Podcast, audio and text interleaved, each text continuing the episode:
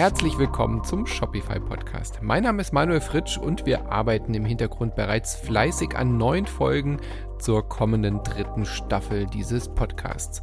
In der Zwischenzeit haben wir uns gedacht, machen wir ein kleines Update. Wir haben uns gedacht, wir fragen einfach mal nach, wie es den Teilnehmern und Teilnehmerinnen der ersten Staffel rund ein Jahr nach der Erstausstrahlung geht, wie sie mit der Corona-Pandemie umgegangen sind und was es Neues gibt und wie sie 2020 erlebt haben. Dieses Update hört ihr im Anschluss an die alte Folge, die wir jetzt nochmal in voller Länge ausstrahlen. Unser Interview mit Marco von Buckle and Seam und circa nach 40, 50 Minuten könnt ihr auch per Kapitelmarke direkt anspringen, findet ihr das kurze Update zu 2020. Viel Spaß mit dieser Folge, mit diesem Recap und wir hören uns bald zur dritten Staffel. Viel Spaß!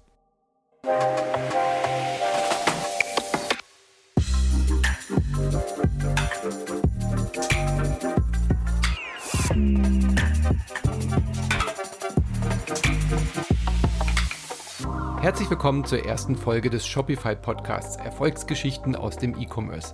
Ich bin Manuel Fritsch und in diesem Podcast stellen wir euch die Menschen und Geschichten hinter den erfolgreichsten Firmengründungen und Shopify-Shops vor. Heute pendeln wir geografisch zwischen Pakistan und Berlin mit Marco Felisch, der mit seinem Geschäftspartner Georg Wolf personalisierte und hochwertige Ledertaschen für Herren produziert.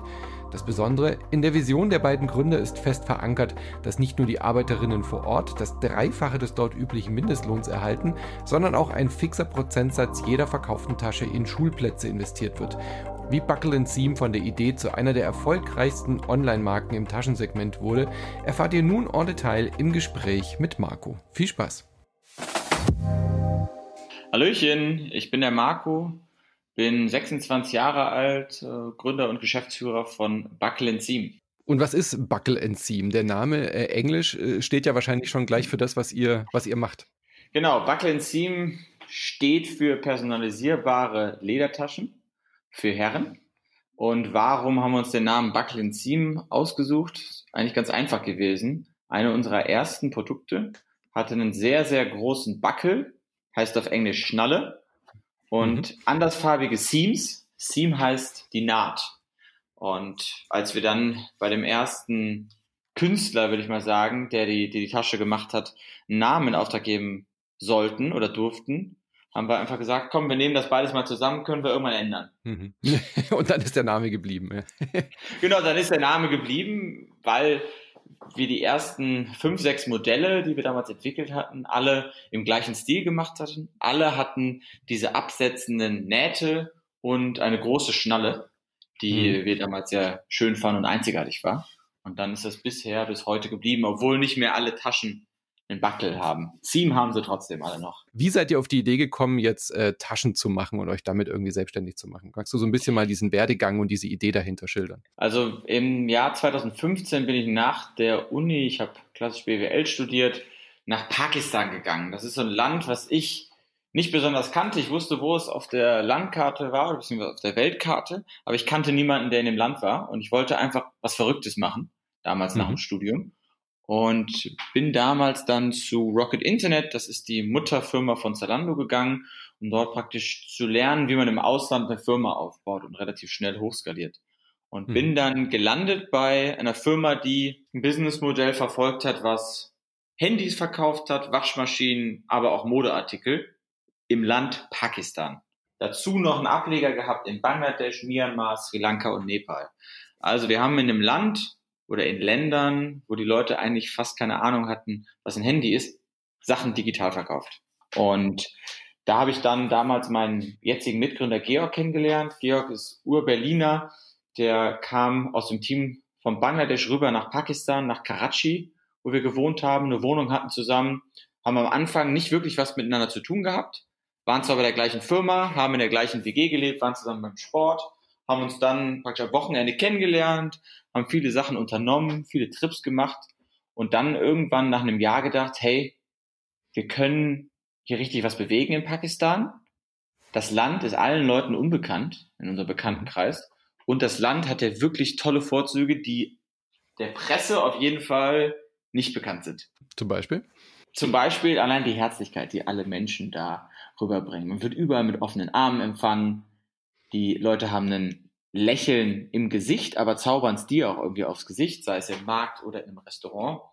Und wenn man irgendwie was mit Essen am Hut hat, also wenn man Essen mag, dann mhm. ist es mhm. auf jeden Fall ein tolles Land, weil die Küche dort ist super, super, ich würde nicht sagen extravagant, das, das falsche Wort, aber einfach authentisch und lecker. Also mhm. da haben wir, Georg und ich uns auf jeden Fall gefunden und dann haben wir gedacht, hey, es wäre doch cool, wenn wir das Bild, was wir von Pakistan haben, auch unseren Freunden, der Familie und anderen Menschen zeigen können. Und haben uns überlegt, wie können wir mit diesem Land, Pakistan, in Verbindung bleiben.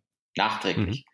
Und dann haben wir diverse Sachen durchgespielt und Ideen vorangetrieben und dann sind wir irgendwann bei hängen geblieben, dass wir uns ein paar Monate vorher eine Tasche machen lassen haben. Ich hatte vorher so ein Remover Hardcase und der Georg hatte irgendeine so Mappe von Karstadt.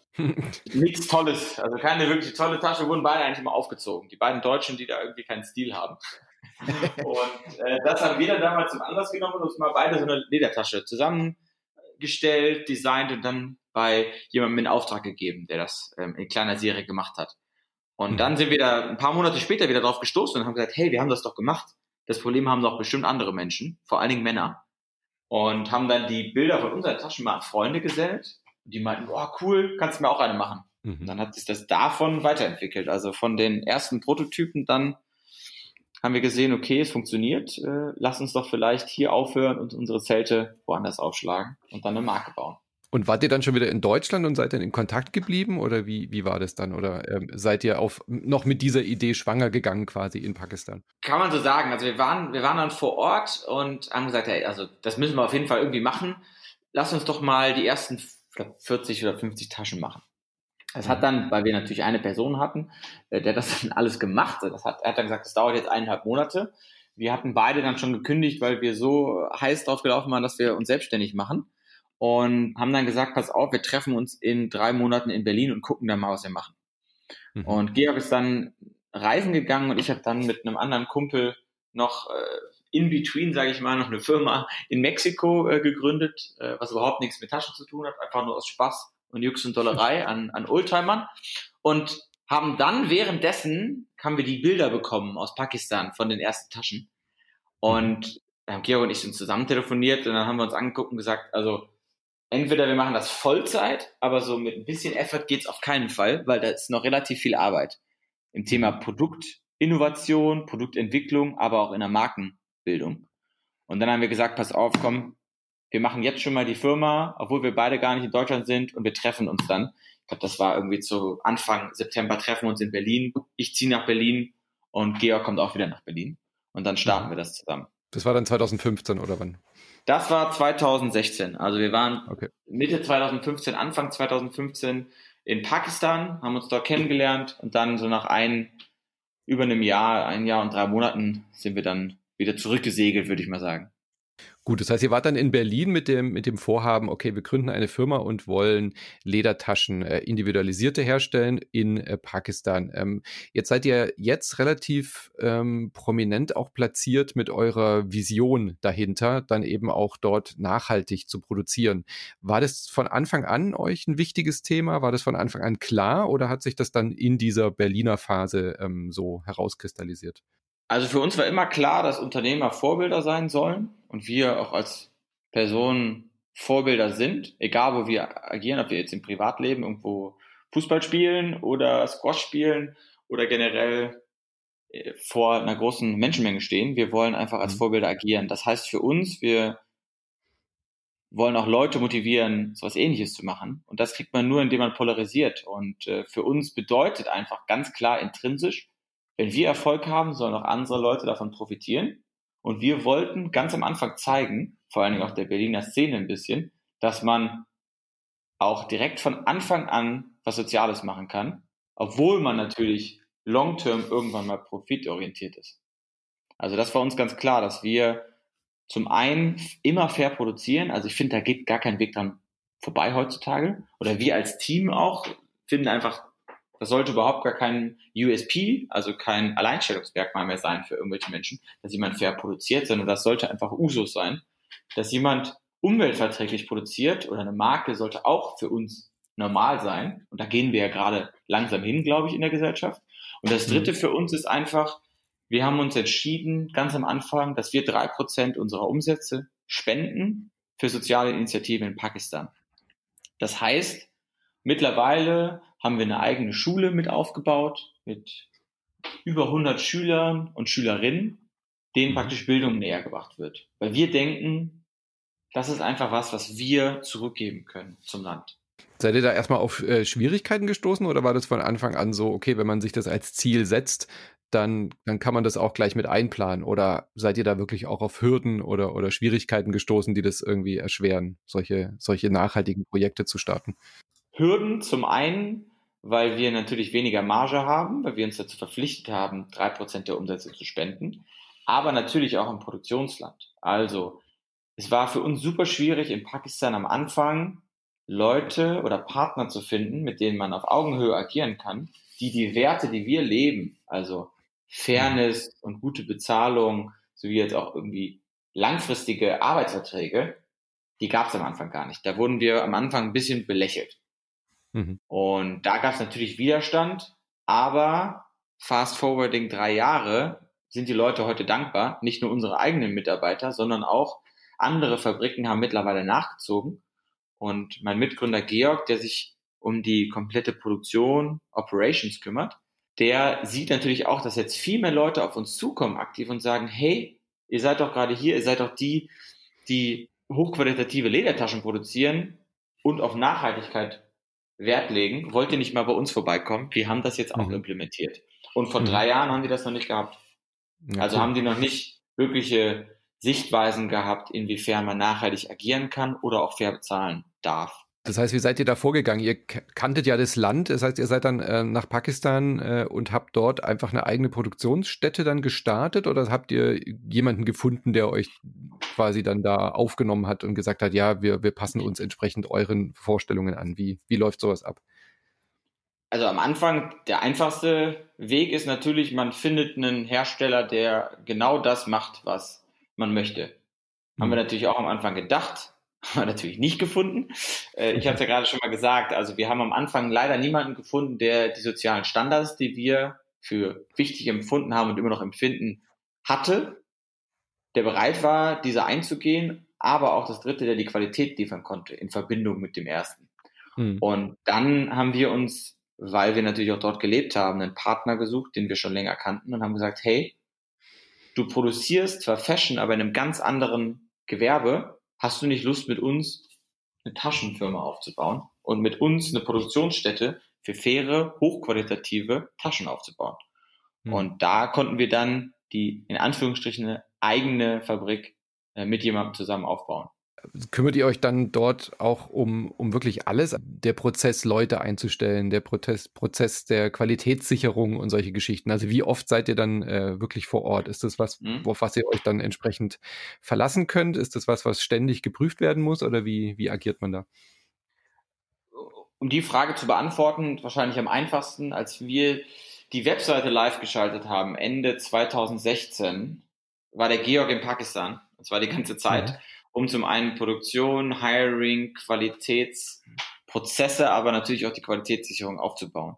Und am Anfang das enorm, ähm, viel Aufwand, aber natürlich auch zeitintensiv, dass Georg wirklich diverse Monate im Jahr dort verbracht hat. Und mittlerweile ist er drei, vier Mal im Jahr da. Wir haben aber mittlerweile auch einen Line Manager beziehungsweise Produktionsmanager, der in Berlin sitzt, beziehungsweise sie sitzt in Berlin, arbeitet von hier aus und fliegt auch diverse Male im Jahr hin, um das Team vor Ort natürlich auch weiter zu coachen oder weiterzuentwickeln. Und dann haben wir vor mhm. Ort mittlerweile sehr gute Leute, denen wir vertrauen, aber die halt auch schon sehr lange Erfahrung haben in ihrem mhm. Segment. Wie habt ihr das denn finanziert, die, diesen Start? Das klingt jetzt äh, relativ aufwendig, bis dann die erste Tasche wirklich dann auch äh, fertig, fertig ist. Ich meine, da gehören ja dann viele, viele Sachen dazu. Wie ist da der, der Start verlaufen? Der Start von Wackel Team war ganz einfach. Es waren wir beiden Verrückten, Georg und ich, wir hatten eine Idee, mhm. dass wir personalisierbare Taschen herstellen, haben die ersten unter 50 Stück selbst finanziert, haben gesagt, wir machen das jetzt mit einem,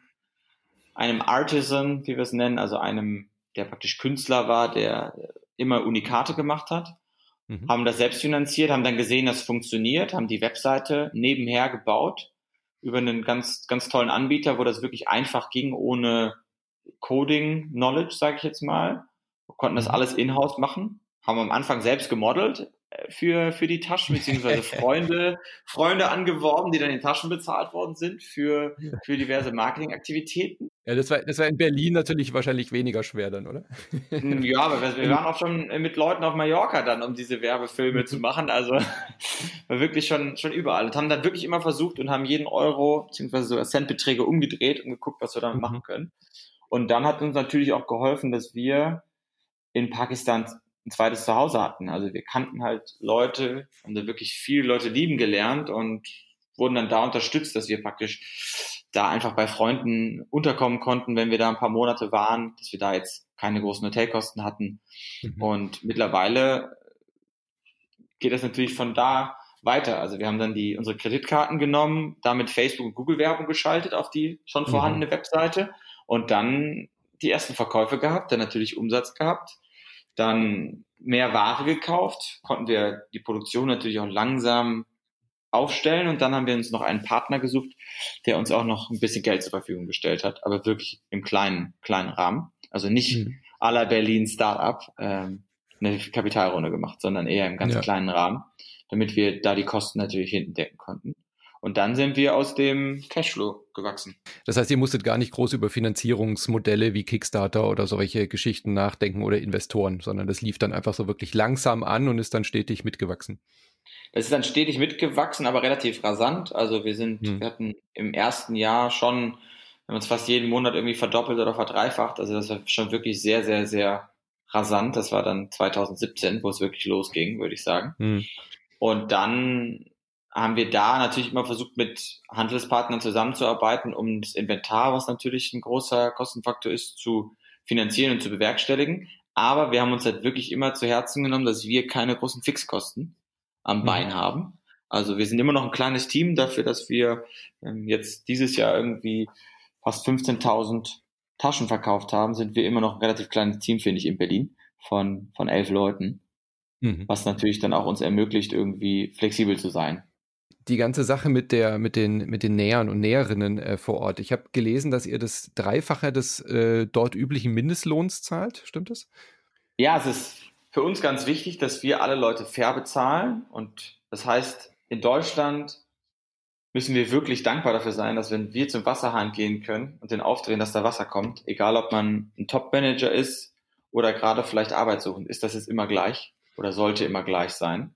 Das ist in einem Land wie Pakistan, Bangladesch oder in ähnlichen Ländern dieser Region überhaupt nicht gegeben.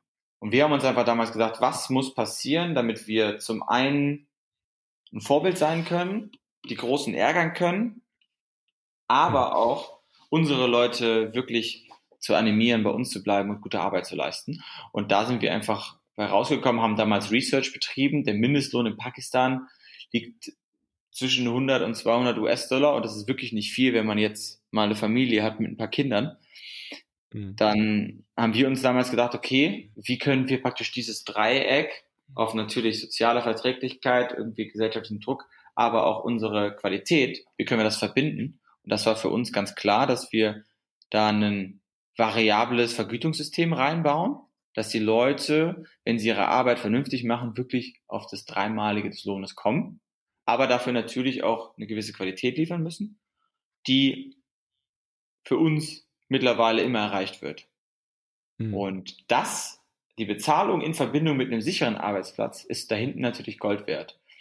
Als mhm. Beispiel, der normale Stitcher, also der normale Näher oder die Näherin in der Fabrik in Fernost, kommt normalerweise morgens zur Großfabrik und fragt, hey Manu, hast du heute Arbeit? Und dann sagst du, ja, habe ich. Dann arbeitet der bis 18, 19 Uhr. Dann geht er nach Hause, fragt, hast du morgen Arbeit? Dann sagst du, komm morgen mal vorbei, sage ich dir morgen.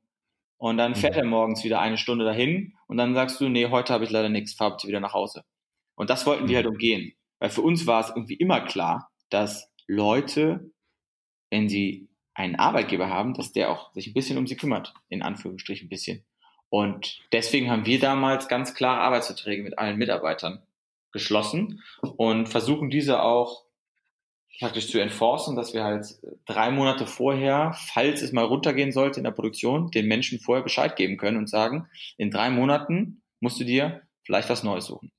Ich meine, es sind ja Arbeitnehmerrechte, die wir hier ähm, zum Glück ja schon länger kennen und auch ähm, ähm, schätzen gelernt haben. Aber umso wichtiger, dass dann eben auch in, in anderen Ländern, wenn auch Produkte hier verkauft werden, dann dort auch für die entsprechenden Arbeitsrechte äh, gesorgt wird. Ja.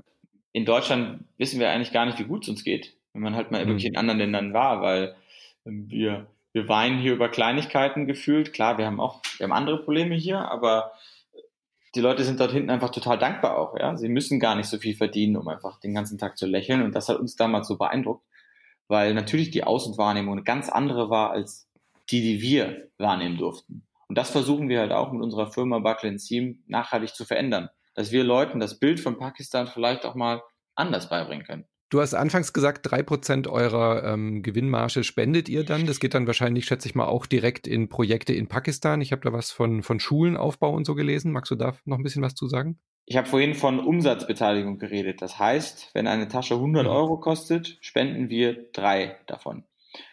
Und das Projekt, was wir gerade angehen, beziehungsweise schon seit Gründung angehen, ist in Partnerschaft mit der Anum School. Das ist eine lokale Schule, die sich mit dem Thema Mädchenbildung beschäftigt.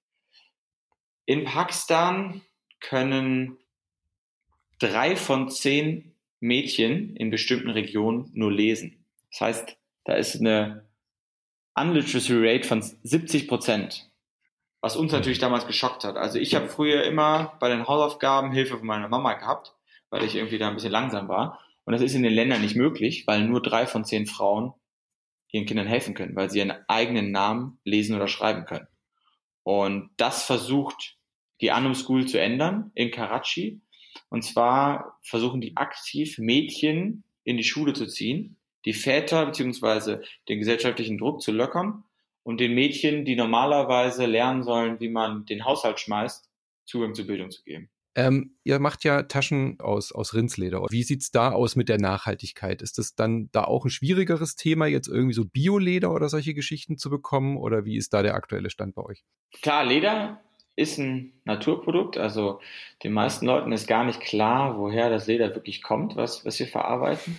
Und zwar ist es in Anführungsstrichen ein Abfallprodukt. Ja? Also mhm. die Fleischindustrie konsumiert Rindfleisch oder in anderen Regionen nimmt man Lamm oder, oder ähnliche. Wir nehmen Rind, weil es das hochqualitativste ist. Das ist enorm dick und strapazierfähig und wird normalerweise, wenn es nicht für die Lederindustrie genutzt wird, weggeschmissen. Mhm. Das heißt, im ersten Punkt ist es schon mal nachhaltig, weil was nicht weggeschmissen wird und nichts neu erzeugt werden muss. Und dann gibt es im zweiten Schritt natürlich diverse Literatur, die sagt, dass die Ledergerbung ein enorm dirtyes Business ist, um das mal auf Englisch mhm. auszudrücken. Und da haben wir uns natürlich am Anfang auch mit beschäftigt, weil es geht unglaublich viele Gerbereien, auch natürlich in Fernost, die noch nichts gehört haben von Abwasserreinigungsmethoden oder ähnlichen Chemiealternativen. Und wir haben uns aber im Norden von Pakistan mit einem Partner zusammengesetzt. Das ist eine Gerberei, die international auch viele italienische und amerikanische Hersteller beliefert, die mhm. eine Abwasserfilterungsanlage haben und da natürlich auch natürliche Gerbungsmethoden einsetzen. Sprich, den Impact, den wir haben, der wird relativiert durch nicht nur Förderung des Abwassers, sondern auch durch innovative Mittelbenutzung bei der Gerbung. Okay, also es war euch dann durchaus auch ein, auch ein Thema und habt dann, ja, so wie ich das jetzt verstehe, das Beste Mögliche genutzt. Also ich finde den Aspekt ganz gut, dass halt nichts weggeworfen wird. Das ist ja auch in der, in, in Restaurants oder so ganz oft der Ansatz, dass das, wenn schon Fleisch konsumiert wird, dass wenigstens dann auch alle Teile des Tieres verwendet werden und äh, den Ansatz fand ihr ja auch. Ja, weil das halt enorm wichtig ist, finde ich, den Leuten das bewusst zu machen. Hm. Dass klar, sie kaufen ein in Anführungsstrichen teures Produkt, aber was ist der Weg des Produktes? Ja, wir können das Leder selbst auswählen. Und äh, da kann man ganz logisch auch reingehen. Wenn ein Tier aus einer Massenhaltung kommt und das Tier schlecht behandelt wird, zum Beispiel geschlagen wird oder was auch immer, dann wird das Leder, die Haut des Tieres wird krank und schlecht. Mhm. Das heißt, mit einer natürlichen Gerbungsmethode, wo nicht noch ein Druck drauf kommt außen, sondern bei uns sieht man wirklich das Leder. Man sieht auch die, wenn da Narben wären, würde man die Narben sehen und Kratzer, dann würde das total komisch aussehen. Das wird, dann könnte man es praktisch für unsere Zwecke gar nicht benutzen. Deswegen, da ist nochmal so ein Qualitätsfilter, den wir auch versuchen, den Kunden beizubringen, dass wir sagen, hey, das Leder ist ein Naturprodukt, das kann zum Teil Kratzer enthalten, aber Narben oder ähnliches findest du bei unserem Leder nicht.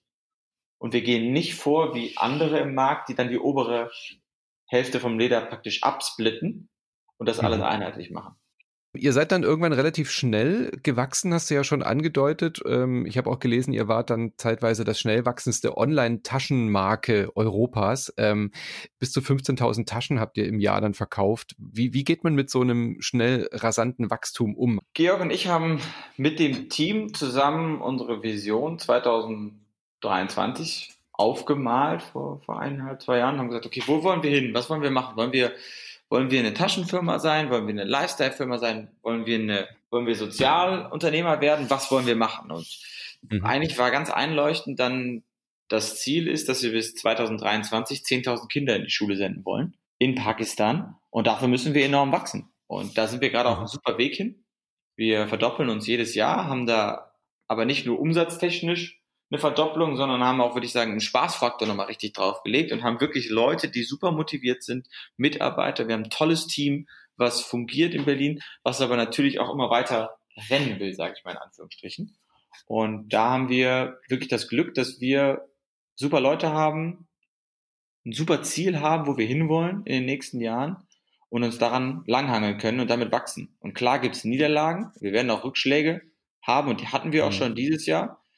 Aber da kommen wir auch wieder raus, wenn wir halt zusammen agieren und das große Ziel nicht aus den Augen verlieren. Aber das heißt, ihr nutzt auch diese, diese soziale Vision ja auch als Motivator für euch selber. Das ist ja durchaus nochmal ein anderer Kick, den man dann auch seinen Angestellten und Mitarbeitern vermitteln kann. Genau. Also wir haben das getrackt am Anfang, wie viele Kunden, für wie viele Kunden das relevant ist, ja, der soziale Faktor. Mhm. Und wir verkaufen keine Tasche, weil wir sozial aktiv sind. Ja, das ist für uns, wie gesagt, neben, mhm.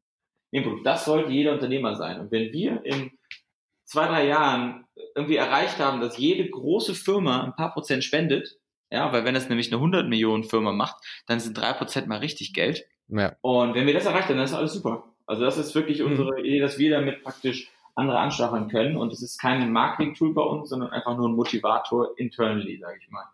Also für mhm. unsere Mitarbeiter, aber natürlich auch für uns. Du hast gerade von äh, Niederschlägen oder Rückschlägen gesprochen und Herausforderungen. Das finde ich immer besonders spannend bei, beim Thema Gründung, weil eigentlich mit allen, die, mit denen ich hier auch gesprochen habe in dem Podcast-Projekt und so weiter, es geht immer, es geht nie ohne Rückschläge und ohne Niederlagen, aber meistens entsteht da ja auch was Positives heraus.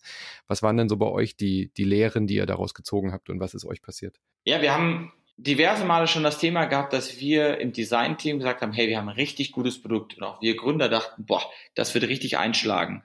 Haben dann da eine gute Menge vorproduziert, um dann praktisch direkt bedienen zu können, wenn Kunden das kaufen. Und das hat überhaupt nicht eingeschlagen. Sprich, wir haben enorm viel Kapital gebunden gehabt, weil wir nicht mit mhm. dem Kunden gesprochen haben, beziehungsweise mit den Kunden.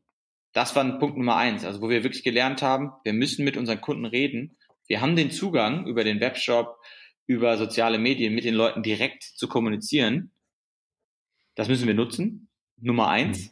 Aber wir haben natürlich auch im Team am Anfang die falschen Motivationen gehabt, beziehungsweise wir haben auch nicht das richtige Team zusammen gehabt. Wir haben uns als Gründer selbst nicht so schnell entwickelt, um im Management voranzukommen. Und mittlerweile haben wir uns da aber auch, würde ich sagen, enorm entwickelt und Quantensprünge gemacht, um halt zu sagen, okay, wir haben eine Vision, wir haben Unternehmenswerte. Diese Unternehmenswerte stehen nach innen sowohl als außen stehende und wir können darauf wirklich Entscheidungen treffen. Und wir haben ganz klare Ziele und hat diese Strategie, die wir jetzt zum Beispiel im ersten Quartal 2020 wählen, ist die oder stimmt die mit unseren Werten überein? Ja, nein. das war halt ein Learning, was uns enorm viel Speed gegeben hat, würde ich sagen, in der mhm. Das ganze Thema E-Commerce ist ja durchaus wahrscheinlich ähm, ausschlaggebend gewesen für euch, oder? Also euch war von Anfang an klar, wir, wir gründen eine Firma und das funktioniert nur so in der Form, wie wir uns das vorstellen, wenn wir halt äh, einen Online-Shop machen und darüber direkt unsere Produkte verkaufen. Oder wart ihr zwischendurch auch mal überlegen, wir machen eine ganz klassische äh, Marke, versuchen in den Einzelhandel zu kommen und so weiter? Ähm, wie war da euer, euer Herangehensweise? Wir haben bei der Firmengründung ganz klar die Nische gesehen, dass es kein digitalen Player gibt im Herrentaschensegment. Es gab keine Mhm. Marke, die eine vernünftige Webseite hatte oder einen vernünftigen Markenauftritt hatte 2016. Und da haben wir ganz klar gesagt, wir müssen vorgehen, wir müssen einen tollen Webshop haben und wir müssen die digitale Experience ownen. Der Handel kann später kommen, wenn man eine Marke ist. Mhm. Und haben die ersten Jahre wirklich 100% des Umsatzes nur über unseren Webshop gemacht. Also gar nichts im Handel. Mhm. Dann haben wir vor eineinhalb, zwei Jahren begonnen, kleine Partner-Stores exklusiv in Städten auszuwählen. Und mittlerweile gehen wir auch sogar dahin, dass wir jetzt zum Beispiel im amerikanischen Markt, wo wir jetzt äh, gerade reingehen, auch mit größeren Handelspartnern zusammenarbeiten, weil wir Mhm. halt mittlerweile dann die Marke sind, die Leute auf Instagram, auf Facebook, Twitter und was auch immer suchen, weil sie uns daher kennen von diversen Werbefilmen oder ähnlichem. Aber da muss man ja erstmal hinkommen und das habt ihr halt direkt äh, erreicht über, über das Produkt, über den Direktvertrieb dann. Genau, über den Direktvertrieb, aber auch natürlich die direkte Markenbildung. Also wenn man eine tolle Mhm. Webseite hat, kann es ja immer noch Leute geben, und die gibt es wahrscheinlich auch weiterhin, die noch nicht bereit sind, online einzukaufen, sondern die das dann noch Mhm. im Laden einkaufen sollen. Und dann können wir praktisch die Leute verbinden. Wir können die Leute digital auffangen und dann sagen, pass auf, geh doch mal nach Hamburg in den Laden an die Innenalster und schau dir die Tasche dort an. Wenn die Leute nicht bei uns gekauft haben. Ne? Also da gibt's natürlich auch. Und der Fokus wird aber auch weiterhin in den nächsten Jahren für uns immer online Direct to Consumer bleiben. Seid ihr direkt bei Shopify gelandet oder hattet ihr noch andere Sachen ausprobiert? Was waren da so eure Erfahrungswerte? Wir haben am Anfang super viel verglichen. Um den ersten Webshop zu machen, war Shopify super einfach. Wir haben relativ wenig Coding-Knowledge gehabt, konnten dann über so einen Page-Builder das relativ schnell zusammenschustern und innerhalb von drei, vier Tagen live gehen. Zwischenzeitlich hatten wir uns mal was anderes angeschaut, was aber bei der Skalierung überhaupt keinen Sinn macht, überhaupt keinen Mehrwert hat. Und mittlerweile sind wir wirklich Shopify Brand Ambassadors geworden, weil du musst dir keine Sorgen machen über ein Hosting. Wir hatten jetzt letztes Jahr irgendwann mal einen TV-Auftritt. Normalerweise würden dann deine Server glühen. Das konnte easy abgefangen werden. Wir haben keine Probleme mehr mit dem Checkout, dass da irgendwas kaputt gehen kann, weil das einfach ein sicheres Environment ist. Also das ist auf jeden Mhm. Fall super. Und mittlerweile bietet es ja auch super viele Bezahlmöglichkeiten an und ist in Deutschland ja auch weit verbreitet. Das ist enorm schön zu sehen, dass dann da halt so viele Sachen aus einem hat und wir uns ganz klar fokussieren können. Ich kann mich Mhm. fokussieren aufs Marketing, auf die Conversion Rate Optimierung. Mein Mitgründer kann sich auf das Thema Operations und Product komplett fokussieren. Und dann die Teams untereinander können sich auch wirklich in ihrer Expertise digital weiterentwickeln. Und wir müssen uns nicht mit einem Webshop beschäftigen, in Anführungsstrichen. Was würdest du den Gründern und Gründerinnen äh, mitgeben wollen, wenn du jetzt so zurückblickst auf deine Gründerstory? Was hättest du dir selber geraten und was kann man da daraus mitnehmen? Also was würdest du jetzt dir quasi selber sagen, wenn du noch mal am Anfang stünden würdest? Ich würde mir selber sagen, dass ich mir Mentoren suchen soll, relativ schnell, idealerweise drei, vier Leute, die deutlich weiter sind als ich selbst, Mhm. können auch von einem ganz anderen Feld sein. Also wenn man jetzt eine, eine Software-Company gründet, kann es auch gerne ein E-Commerce-Gründer oder Manager sein, aber auch vice versa oder auch mal ein Lehrer als Beispiel, der sehr erfahren ist, der einen praktisch coacht in Mhm. Lebenserfahrung, aber natürlich auch Arbeitsentscheidungen und Prozessen. Und mittlerweile, wir haben jetzt im Oktober ein Büro in New York aufgemacht, jeden Morgen bin ich eine Stunde zur Arbeit gefahren mit der U-Bahn, habe jeden Morgen gelesen. Das hat mir so viel Ruhe gegeben, aber auch einfach Weitblick. Es gibt da diverse Bücher, die ich gerne gehabt hätte früher. Als Mhm. Beispiel, one, eins heißt Get Grip on Your Business. Das ist ein Buch wirklich, wo einem das eins zu eins der Gründe erklärt wird von, dass man eine Strategie haben muss, die wirklich wasserfest ist, dass man das Team vernünftig aufbauen muss, aber auch seine Werte sowie die Financial Cashflow Planning Ideen haben muss. Und das hätte ich gerne mal gehabt. also am eigenen Leib dir selber erarbeiten müssen sozusagen. Ja, ich meine, das Buch war da. Ich habe es nur Mhm. nicht gelesen, beziehungsweise mir definitiv nicht die Zeit genommen, ein Buch zu lesen, weil ich dachte, ich habe tausend andere Sachen zu tun, die viel Mhm. wichtiger sind, als jetzt da so ein komisches Buch zu lesen, weil die werden mir schon nichts da drin erzählen, was ich nicht selbst kann. Und das einfach irgendwie zu erfahren, das versuche ich jetzt auch anderen Leuten mitzugeben, weil es einfach, das meiste steht schon irgendwo. Viele Leute haben es schon erlebt und die Experiences, die man macht, klar, im Software-Thema ist das wahrscheinlich was anderes, aber bei einem physischen Produkt und im digitalen Marketing, da Mhm. sind die Sachen schon oft passiert und man muss nur die richtigen Leute finden, in Anführungsstrichen, die das ähnliche Problem schon mal hatten. Und die können dir dann den Umgang erklären. Und dann spart man sich ganz viel ausgefallene Haare, glaube ich. Du hast schon so ein bisschen über deine Vision äh, fürs nächste Jahr gesprochen oder für die, für die, für die Zukunft. Äh, was steht jetzt so an? Also wo geht die Reise hin für euch ähm, so in, in der Zukunft? Was kann man da noch erwarten bei euch? Mhm. Also in Q1 von 2020 auf jeden Fall für uns nochmal der Fokus Amerika. Wir haben das Büro noch bis März in New York erstmal. Und mein Mitgründer und ich werden da sein, werden einfach gucken, inwiefern der amerikanische Retail-Markt mit dem digitalen Markt zusammen funktioniert, inwiefern wir die Marktansprache ändern müssen. Und in Deutschland wird es einfach der Teamausbau sein. Also wir haben zwei sehr, sehr, sehr spannende Projekte, wo es einfach um die Produktentwicklung mit Bestandskunden geht, was wir mhm. vorantreiben wollen, aber natürlich auch die digitale Markenentwicklung in Deutschland beziehungsweise im Dach, im Dachraum, dass wir das weiter vorantreiben und da auch weiter wachsen. Nicht nur digital, sondern auch stationär dann im Handel. Es gibt noch viele Herren ohne Tasche höre ich daraus. Es gibt äh, enorm viele Herren, die irgendwelche Taschen haben, aber die dann wahrscheinlich so ein Laptop-Mitbringsel haben, was sie bekommen, wenn sie den Betriebslaptop in Stand setzen oder nehmen. Von daher, wir sind der Meinung, dass es da sehr, sehr viele Menschen gibt, die noch Bedarf haben einer schönen oder personalisierbaren Tasche, weil diese, mhm. diese schwarzen, langweiligen Taschen, die irgendwie immer gleich aussehen, finden wir doch dann irgendwie ein bisschen, bisschen komisch, würde ich sagen. Und ich meine, bei uns kann man die Farbe auswählen, das Innenfutter auswählen, von grünen Booten bis hin zu gepunkteten Innenfutter und das gleiche noch mit der Initialgravur ablenken. Ich denke, das ist eigentlich schon ganz cool. Und wenn das dann noch von einer Marke ist, mit der man sich vereinbaren kann, dann hm. haben wir da, glaube ich, den Nerv getroffen und hoffen natürlich auch, dass da viele Leute dann weiter hingehen, die noch bewusster werden. Und ich meine, das Thema Conscious Consumerism ist ja gerade in aller Menschensmunde.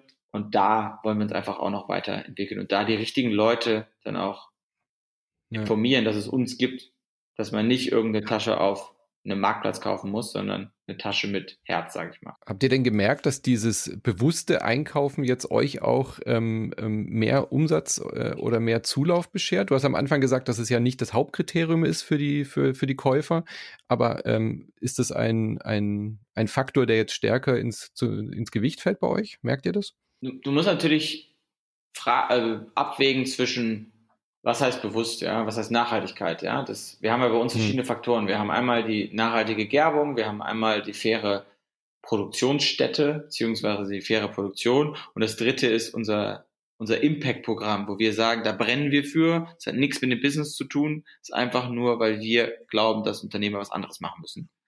Und manche Faktoren wiegen mehr, wie zum Beispiel faire Produktion, das ist wirklich im Kommen, das freut uns, dass die Leute da mehr drüber nachdenken, aber der dritte Faktor, also das, was wir extra machen, das interessiert immer noch viele Leute aus unserer Sicht zu wenig. Und da wollen wir dann arbeiten, mhm. aber wie gesagt, es wird nicht ein Verkaufskriterium sein für uns. Wir werden nicht mhm. sagen, die Leute sollen die Tasche kaufen, weil dafür Mädchen in die Schule kommen, sondern es ist deine Tasche, sie ist personalisierbar, sie ist hochqualitativ, fair produziert und von einer Marke, die deinen Werten übereinstimmt. Und dann kann mhm. jeder sich das selbst ausmalen und, und das Produkt steht trotzdem im Vordergrund. Ja. Genau, das Produkt, das Design, ich meine, im Endeffekt brauchst du eine Tasche, die muss deinen Ansprüchen gerecht werden. Wenn du jemand bist, der mit dem Fahrrad zur Arbeit fährt, brauchst du einen Umhängegurt. Wenn du jemand bist, der mit der Bahn fährt oder mit dem Auto, dann brauchst du was anderes. Ne? Mhm. Sowohl als auch bei der Reisetasche. Also da gibt es natürlich immer verschiedene Faktoren. Wunderbar. Dann danke ich dir auf jeden Fall für diese Einblicke in eure Unternehmensgeschichte, in eure Vision und äh, die, die, der, der Werdegang. Vielen lieben Dank für deine Zeit und auf dass noch viele Firmen und viele Gründer und Gründerinnen sich da eine Scheibe abschneiden und euch als Vorbild nehmen, so wie ihr das auch äh, als Intention hattet. Vielen lieben Dank. Danke dir.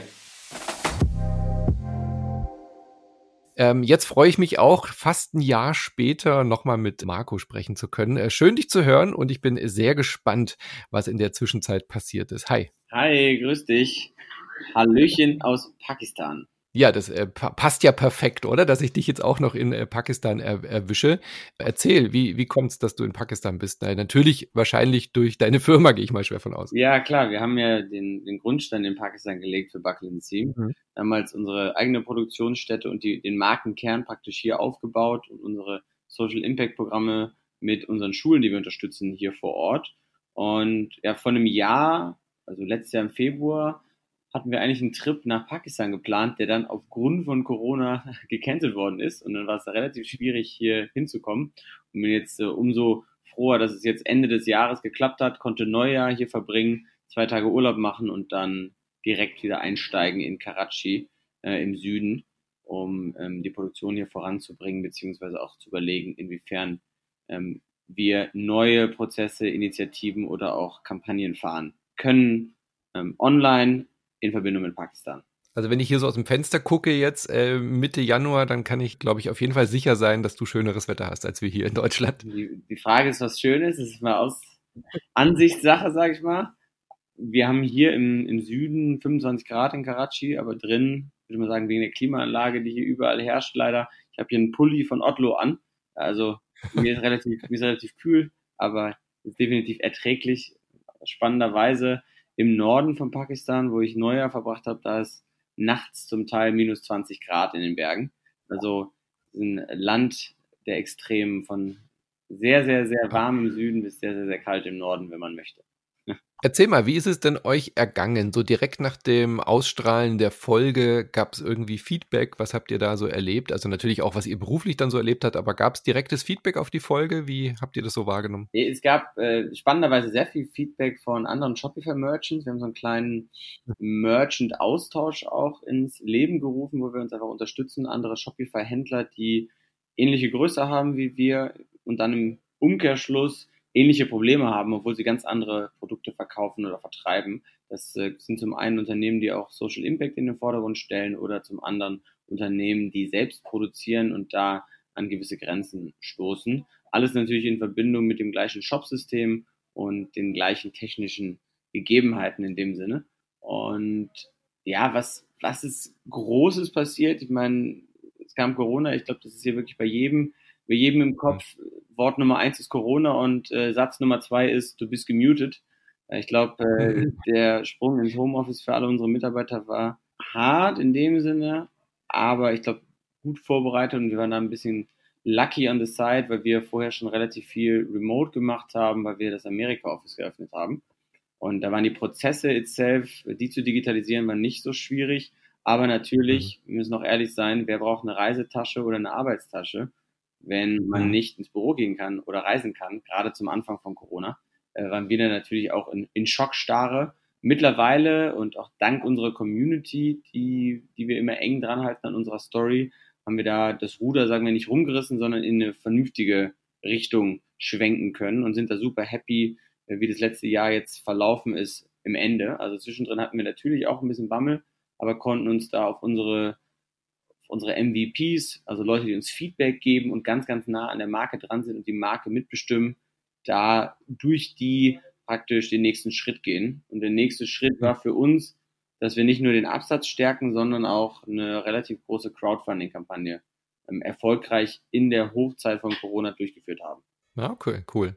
Ja, ich wollte gerade sagen, weil äh, viele Merchants, die wir hier interviewen, haben irgendwie glücklicherweise auch ein Produkt gehabt, was dann halt gerade in der Corona-Phase äh, total nachgefragt worden ist. Alles, was mit irgendwie Einrichtung so zu tun hat und äh, Garten und solche Sachen. Aber natürlich gibt's halt auch ganz viele Produkte wie, wie euers, was man halt eher für Reisende äh, dann braucht oder für viel unterwegs sein.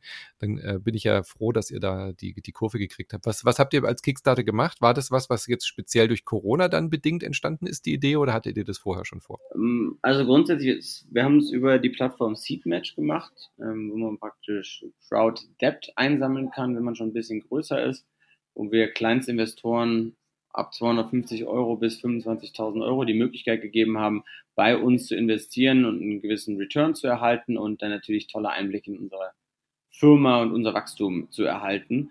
Und wir sind ehrlicherweise darauf gekommen, weil wir unsere Kunden immer sehr, sehr eng halten und die immer befragen, hey, was haltet ihr von Farbe XY? Was haltet ihr von dem Produkt? Und dann kam auch mal im März die Frage, hey, ähm, wie stellt ihr euch die Finanzierungsstruktur von Buckland Seam vor? Weil wir wollten wachsen und wollen immer noch weiterhin wachsen bis äh, 2023, 2024. Und da bedarf es natürlich Kapital, weil wir Ware einkaufen müssen, weil wir unsere Mitarbeiterzahl in Deutschland erhöhen dürfen und können, sowohl als auch in Pakistan. um dem großen Ziel von 10.000 Mädels in Pakistan näher zu kommen. Und mhm. Da haben wir eine Umfrage gemacht und äh, viele unserer Kunden haben gesagt, hey, es wäre doch spannend, wenn wir Anteil davon haben können. Und der Anteil heißt dann im Umkehrschluss, dass sie erfolgsabhängig bei uns ähm, eine Beteiligung abgeschlossen haben und wir konnten, wie gesagt, in der Corona-Zeit, also im Sommer, eine Million einsammeln, was für uns enorm gut ist, uns Freiraum gibt zu arbeiten und jetzt natürlich äh, uns ermöglicht, wenn die Grenzen wieder offen sind, in Anführungsstrichen, dann Vollgas zu geben. Aber ohne, dass ihr eine Aktiengesellschaft seid, oder? Ja, genau. Das ist ähm, ein ja. Finanzinstrument, was auf Debt ähm, funktioniert, also sprich ein klassisches Nachrangdarlehen äh, mit mhm. einem optionalen Kicker oben raus. Also, dass es Spaß macht für die Leute, aber jetzt nicht irgendwie ähm, Bürokratieaufwand ist wie bei einer Aktiengesellschaft. Mhm. Aber eben auch den Effekt bringt, dass ihr eben Kapital dann habt zur Verfügung. War das schon vorher in eurem Kopf oder ist es jetzt was, was speziell durch eben die Corona-Situation letztes Jahr entstanden ist, dieses Finanzierungsmodell? Wir haben uns grundsätzlich immer überlegt, inwiefern wir uns so aufstellen können, dass wir vernünftig wachsen können. Und Venture Capital war und ist für uns keine Option aufgrund des Social Impacts, den wir verfolgen, der im Core steht. Also wir wollen anderen Leuten helfen und unser Business ist das Vehikel dafür. Ähm, der Kern für uns ist Education und wir dürfen glücklicherweise fair produzierte Taschen verkaufen und dafür bedarf es Geld in der Anschaffung und in dem Marketing und da die Kunden bzw. unsere Brand Ambassadors noch ranzuziehen, ist eigentlich die logische Konsequenz. Das haben uns schon viele Leute geraten. Wir fanden es dann aber umso charmanter, dass Leute direkt auf uns zugekommen sind uns praktisch da die Arbeit in Anführungsstrichen angenommen, abgenommen haben und das vorgeschlagen haben.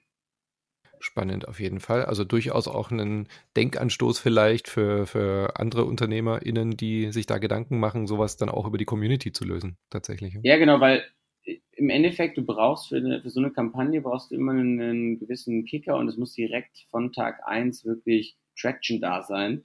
Und gerade weil wir mhm. unsere Community so eng halten, konnten wir da einen enormen Erfolg verbuchen und auch hoffentlich ein Zeichen setzen, dass man als äh, Social Impact Unternehmen auch für gewisse Kapitalinvestoren interessant ist. Mhm. Ja, ich gerade gerade weil ihr Social Impact eben euch auch auf die Fahne geschrieben habt und das irgendwie Teil eurer Vision ist, funktioniert sowas, glaube ich, mehr, oder? Als wenn man jetzt nur ein, ein, reines Konsumentenprodukt ist im Endeffekt. Es kommt immer darauf an, wer die Audience ist, der, der Investoren, klar.